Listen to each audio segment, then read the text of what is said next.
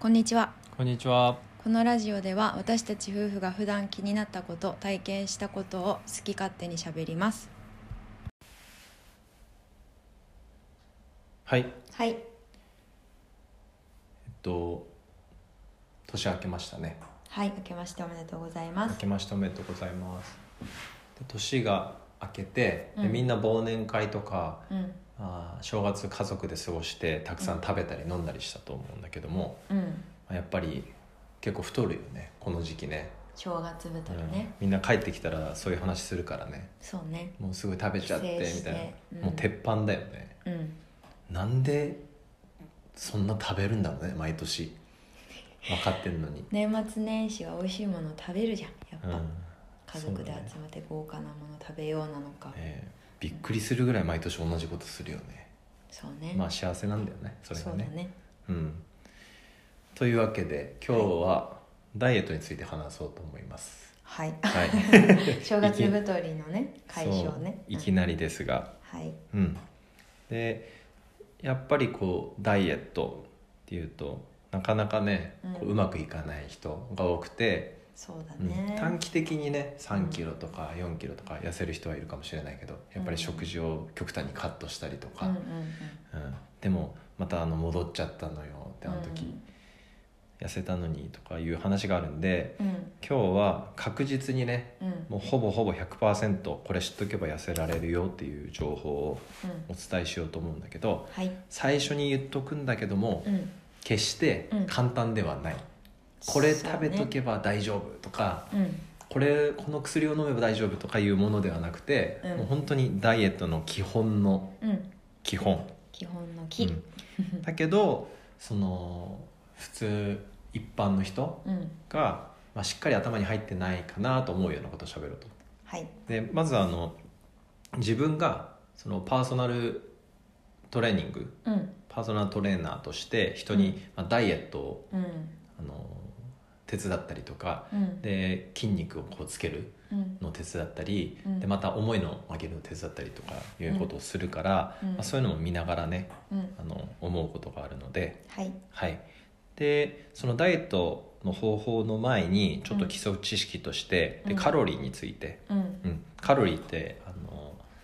なんだろう食品の成分表に書いてある何キロカロリー、100キロカロリーとかあるよね。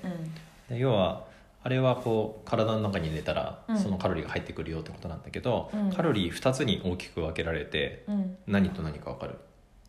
え食べ物のカロリー摂取カロリーとそう運動した時とかの消費のカロリそうだねーうんカロリーを取るあとカロリーを使うということだね、2つに分けられるねうんで、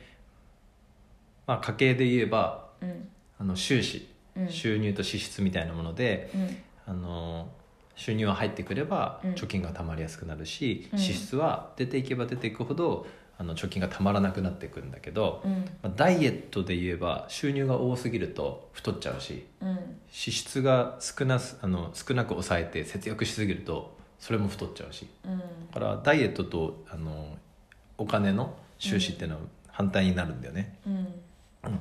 でその食べ物のさ摂取するカロリーっていうのは大体わかるじゃん食べたら太っちゃうんだから、エネルギーを蓄えちゃってるんだからねうんで消費カロリーっていうのは、うん実は種類が大きく分けて3つあってうんでまず1個目がうんその、全体の人が1日に消費するカロリーの60%ぐらい占めてるのがうんあの基礎代謝なのねうんだから新陳代謝とか言われるようなものうんあのなんだろう呼吸したりとかう、んうんと心臓がバクバクいって、体中に血液を回して栄養を届けたりとか、うんで内臓がその他にもこう細胞を新しい細胞を生み出してるわけじゃん、うん肌のターンオーバーとかさうん髪の毛を生やしたりとか、そういうの全部含めてうん基礎代謝に入るんだけど、うんこれがほとんど占めてるうんで2つ目が、えー運動代謝うんもう運動もう筋トレからうんあのマラソンからうん散歩から、うもう通勤通学のあの階段の上り下りもそうだし、んうんあの掃除とか洗濯とかそういう家事うんでも消費するねうんこれが運動代謝これが大体ね30%から35%ぐらいうん1日の消費のはいで残りがちょっとマイナーなんだけど食事誘発性熱産生って言ってうんご飯食べる時ってカロリーを取り入れるんだけどうんあの同時にうんこう体から熱を発するのねうんご飯を食べて消化しなきゃいけないからうんそれであの消化するカロリーもちょっとバカにならないんだよね、そううんね1回1回は小さいんだけど1年とかで見るとうん大きくなったりすると、トータルでねうん、うん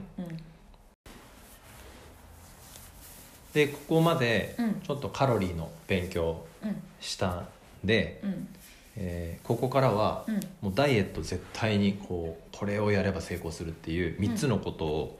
あの教えたいと思うんだけど、はいみんな知りたいはい、うん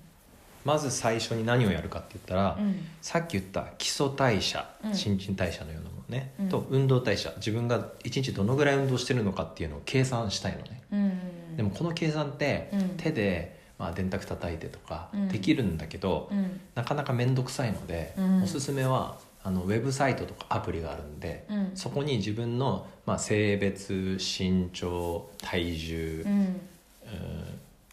1日にどのぐらいの運動してるかみたいなアンケートに答えると全部出してくるのうん概算で。うん便利でうん、それがすごく便利だから、うんそれをえっとま貼り付けあるそう詳細に貼り付けておくので,、うんでもあのまたはあのブログとかもやってるんでうんそこに書いてあるんで参考にしてください、はいでその計算が出ると何が分かるかって言ったら1日に消費するカロリーが分かるわけだよね、うんなんでうんここから